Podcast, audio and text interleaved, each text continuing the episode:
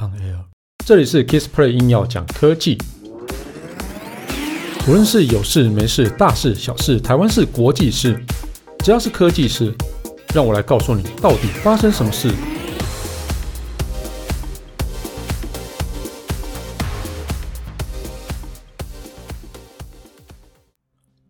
嗨，大家好，我是 Kissplay。不晓得大家在搜寻啊，就是遇到不懂的东西的时候，会不会去进行 Google 搜寻？在 Google 搜寻的时候，很容易你就会搜寻到维基百科嘛。哦，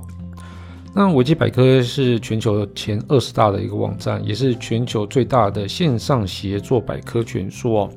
那内容是来自世界各地不同背景的使用者，共同去编写的。但即便是网站汇集了众人的大脑，也不代表那个内容百分之百正确啊。有时候会甚至会毁掉一个人的一生哦哦，这个非常的可怕哦。那根据呃维基简讯哦，就是维基百科的线上刊物啊，一个评论的文章里面说哦。维基百科上有关美国连续呃连连环杀手哦的页面中啊，曾经有误植一位同名同姓的佛罗里达男子的照片，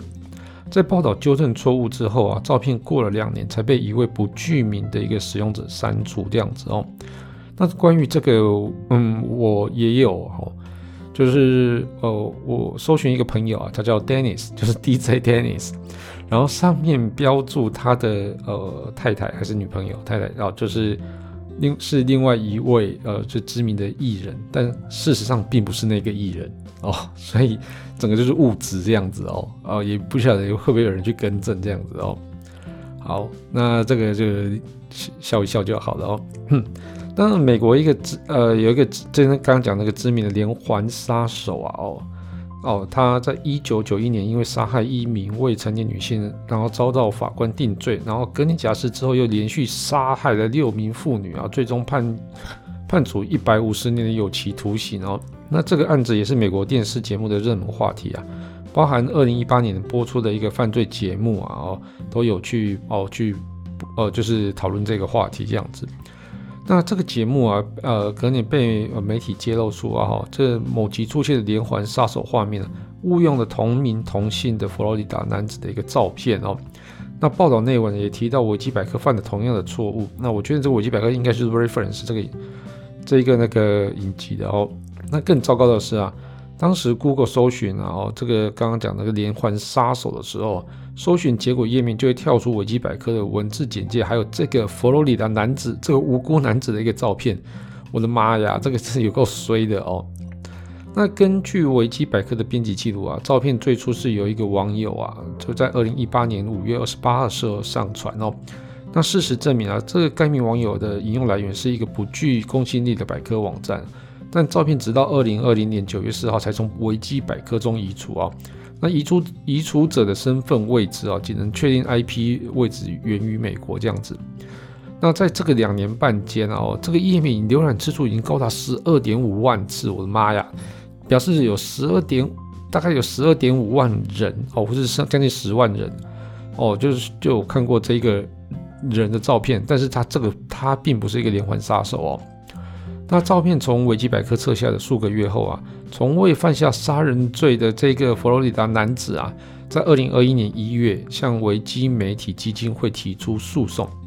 他认为平台应该就此事啊负起责任。那根据诉状的内容啊，原告在二零一八年节目播出，加上社交媒体啊与网络。这是网络媒体的一个推波助澜下，他不仅啊，就是要向亲朋好友解释他没有杀人，那甚至他也受到一些生命的威胁，所以啊，因此他被迫隐姓埋名度日这样子哦。然而维维基媒体基金会不认为原告的说法，那并且要以美国通信端正法第两百三十条向法院提出异议。那该法条是要保障网际网络服务的提供者及使用者啊，对于其他用户在网络平台上所发表的内容享有豁免权。嗯，好，好了，换言之啊，社群媒体平台啊，不需要为用户的言论负责，这样子的意思啊，哈。那在这个例子中啊，使用者物质照片跟维基百科无关哦，所以他就是这样觉得哦。那事实上，维基百科免责声明第一句话就便提醒读者啊，维基百科不保证其内容正确无误哦。呃，结果啊，法官呢、啊、最终采信维基百啊维基媒体基金会的一个说法哦。那如果这个些事情发生在台湾，这法官应该又被又一定会被干干到炸嘛？对啊，就是说啊，你也是恐龙法官啊之类的哦。不过我想这法官应该就是哦，依据有多少证据或是多少的一个就是嗯比例原则来去做一些判决了哦。所以他就驳回了原告的一个诉讼啊。那事后啊，维基媒体基金会啊，法律总监跟法律研究员啊，在部落格上写了一篇文章，文文中除了对法官判决表示赞同以外，也提到受害者啊，应该向呃匿名网友来去做球场这样子。那又我又查不到他，那这个匿名网友查不到之后，你维基百科你又不帮我去查他。那你到这个到底是怎样？对啊，我不懂。好，好了，恐龙法官，对不起。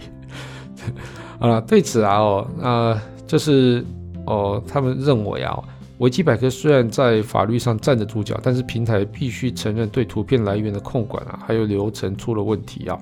同时，他也认为，即使原告啊，哦，改向网友提出告诉啊，获胜几率也不大。一方面呢，维基百科的那个通用性准则啊，禁止揭露贡献者的个资，加上没有任何证据啊，哦，就是哦，这是该网友的一个恶意所为哦。更讽刺的是啊，他们发现啊，维基百科移除照片的同日啊，一部关于连续杀人犯的 YouTube 影片啊，它的标图错植了刚刚那个佛罗里达男子的一个照片哦。那影片的作者啊，近日啊也透过留言表达歉意啊，并并更换了标题图片。那就是哦，现在目前啊，透过 Google 搜寻啊，就是那个佛罗里达的那个呃从从未杀人的杀人犯的关键字啊，图片啊呃的前十六张照片中有依依然有四张啊哦，是那个就是从未杀人的杀人犯的一个照片。那只有三张黑白照才是连环杀手的一个本尊，哎，那这个该怎么办呢？都已经造成困扰，然后又又求偿无门，这真的是，嗯，哦，或许或许他可能会再申请大法官释宪之类的吧，我不知道，美国法律我是真的不太懂。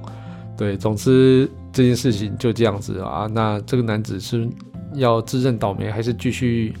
呃，透过媒体来去给政府施压呢？哦，或许这个男子可能也没有那么多时间，或者他跟他也没有这个资源，没有这个人脉去做这些事情呐。哦，所以，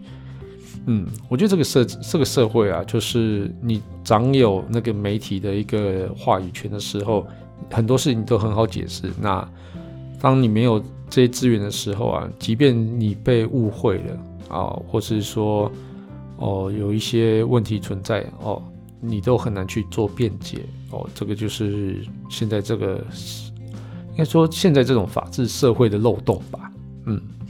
好了，这期节目就到这边告一段落。如果你喜欢我的节目的话，欢迎订阅分享。如果你是 Apple Podcast 听众的话，也别忘在上面帮我留个言，让我知道你有在收听。当然，最重要的是帮我打五颗星。如果你有什么问题想要交流的话，也欢迎到 Facebook 粉丝团 Kisplay K I S P L Y 上面留言给我。谢谢大家，拜拜。